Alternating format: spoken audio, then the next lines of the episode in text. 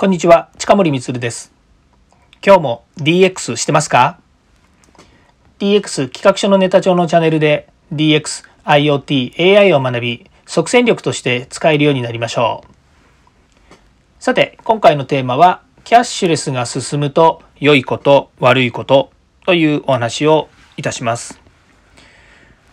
キャッシュレス化というのはですね、政府が推進しておりますので、今後急速にですね、普及していくっていうのはもう間違いないことだと思います。もうすでにですね、皆さんの、えー、まあ、いろいろ身の回りのものでもですね、キャッシュレスというのはどんどん進んでいますよね。例えばインターネットショッピングというものにおいては、もうすでにですね、えー、インターネットの世界で全部、いわゆるその、えー、キャッシングまで全部できますよね。まあ、クレジットカードがあったりとか、それからま、〇〇ペイとかっていうものが〇〇ペイですね。というものがですね、あれば、えー、大体まあ、キャッシングはできてしまうわけですね。あとは、あの、ネット銀行とかの連携があればですね、そちらも、あの、お金の支払いについて困ることはないと思います。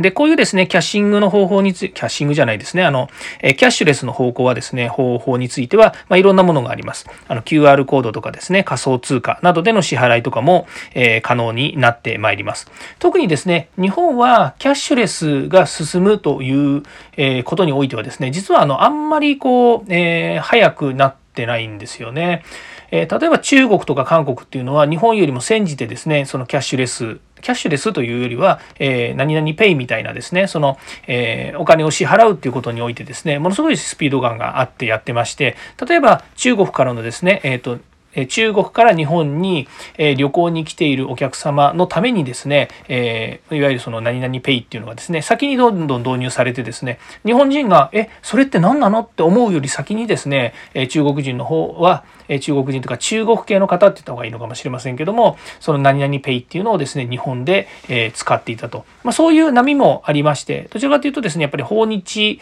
の外国人が多く来るということもあってですね、日本がキャッシュレス化に進まないっていうこと、これは、あの、まあ、先にもお話ししたように銀行の関係もあってですね、なかなか進まなかったと思うんですけれども、ま、今ですね、えー、欧米も含めてですね、カード社会になっているわけなので、まあ、そういう意味でキャッシュレスっていうのがどんどん進んでいくということですね。で、キャッシュレスのメリットですね、良いことっていうのは、まあ、いっぱいありますよね。お金、現金持たなくてもいい。もしくはそのスマートフォンはどうせ皆さんね、いつも持ち歩いて出かけて、まあ、電話の代わり、何々の代わり、何々の代わりっていうことで、なんならパソコンの代わりぐらいの気持ちでスマホ持ってますから、で、スマートフォンの、えー、ね、後ろにこう、ピッと、えー、タッチすればですね、お金が払えるというので、まあ、非常に便利なわけですね。それからあと、お店側においてもですね、お客様から現金をわざわざ預かる必要がないわけですよね。まあ、お店の状況にもよるかもしれませんけども、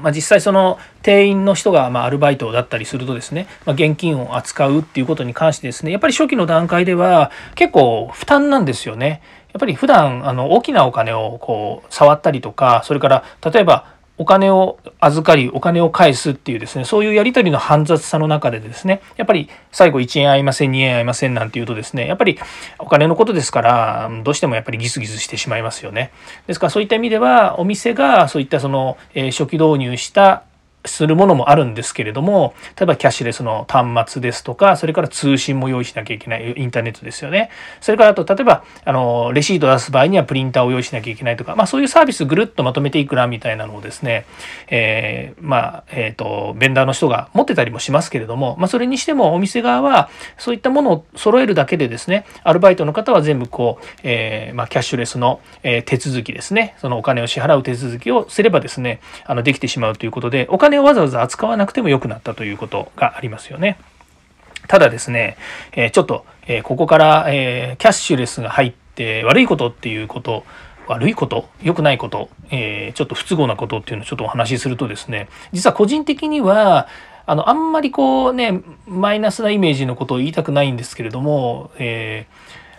困ることがあるんですよねっていうのはですね私もやっぱりこう、えー、何々ペイ、何々ペイとかですね、それから各、えー、コンビニエンスストアごとにですね、まあ、いろんなこうアプリがこうあるわけですよ。で、スマートフォンにですね、いっぱい入れて自分でまず使ってみようと。で、最近は SNS とかにもあのあのお金を入れておくことができますよね。例えば LINE さんだと、えっ、ー、と、LINEPay っていうのがあって、その中にお金を入れられる。から PayPay っていうのがあって、で、これソフトバンクさんですけども、まあ、中にお金が入れられる。まあ、その他にも、えー、そうですね、えっ、ー、と、各キャリアの Pay もありますし、それから今言ったように、ベンダーの Pay もありますし、えー、あとはその SNS の Pay だとかですね、まあ、いろんな Pay があるわけですよ。で、それごとに実はお金を入れてるんですね。で、これどういうことかっていうと、みんな、本当に現金を持っていれば、お財布一つしか持たないはずですよね。わかりますか？例えば、外に何か買い物に行く。じゃあ近くのコンビニにあの買い物に行こうって今まで言ってた時って、お財布持ってったってお財布1個で済んだわけですよ。まあ、え人によってはですね、お札と小銭と別に分けて管理してる人もいるから、あの、お札の財布と小銭の財布っていうのを持っていく人もいたかもしれないですけど、まあ、大体一つですよね。で、今だったら、あの、スマートフォン1個持っていけば同じことでしょって言われるかもしれないんですけど、ただ、そのお財布の管理してる場所が違うんですよね。普通、現金でのお財布だったら、まあ一つのお財布の中に現金がまあ何万何千何百何十何円って小銭も含めて入ってるわけですよ。ところが、スマートフォンの中の、えお金って、例えば何々ペイで500円、何々ペイで1000円、何々ペイで1万円とかって入ってても、全部足していくらですって誰も言ってくんないですよね。つまり、スマートフォン変えたりとか、これ将来の話ですよ。スマートフォン変えたりとか、それから、えアプリ消しちゃったりとか、いや、自分はもう、そういった、えね、あのバンキングの中とか、そういったとこにお金を置いてないよって自分で勝手に思ってしまったりとか、ってなったらどうします？本来、なんか、そこにあるべきものがないっていうよりも、自分が忘れちゃったおかげでお金がそこにずっと置きっぱなしになってると。つまり、まあ、いい意味で言えば、タンスの引き出しを開けてみたら、奥の方に、あれ、千円札が畳んで置いてありましたっていう状態だったらまだいいんですけれども、スマートフォンのアプリの中に1000円がずっと残ってましたっていうのが見つけられますかって話なんですよ。まあ、タンスの奥とスマートフォンを一緒にしちゃいけませんけれども、まあ、それでもですね、僕自身はもう、あ、正直言うと、どこのペイにいくら入れてあるのかっていうのはね、もうわかんないです。正直言ってアプリを見て開いてみてで ID とパスワードがもう分かんなくなってたらもう本当にアウトだろうなと思うぐらいいろんなところにお金が入ってるような気がします。まあ、それ全部ね集めてどっかに貯めるっていうこともできないんですよ。銀行同士だったら例えばまあねあの手数料を払えばですねその銀行間のですね、えー、送金ができるんですけどもペイペ何々ペイ何々ペイ間でですね 言い方がごちゃごちゃになってますけどアプリ間で送金ってなかなかできないですよね。ですから、お金を一箇所に貯めておくってこともできないんですよ。で、この誰かしらそのアプリにですね、お金を入れておいて管理をするっていうことができない限りですね、この将来ですね、あの自分の使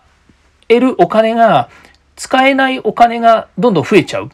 ていうようなことになるんじゃないのかなと思って危惧をしています。ちょっと長くなりましたけれども、そのキャッシュレスということが進んでいくにつれてですね、まあ今は過渡期だから、そういう困ったこともいっぱいあるのかもしれませんけれども、あの、私としてはですね、お財布が、またくさんあるように見えていてですね、ま一元管理ができないと。この一元管理が大好きな僕が一元管理ができないで、まあ、非常に困っていることということになっています。まあ、使わなきゃいいんじゃないのっていう話もありますけれども、まあ、使わないわけにもいかないのでですね、またポイント貯まったりとかっていうのもあるじゃないですか。だから、えー、なんとか積極的に使おうと思って使ってはいるわけなんですけれども、ちょっと困っているということです。なんかいい方法があればですね、ぜひ教えていただければというふうに思います。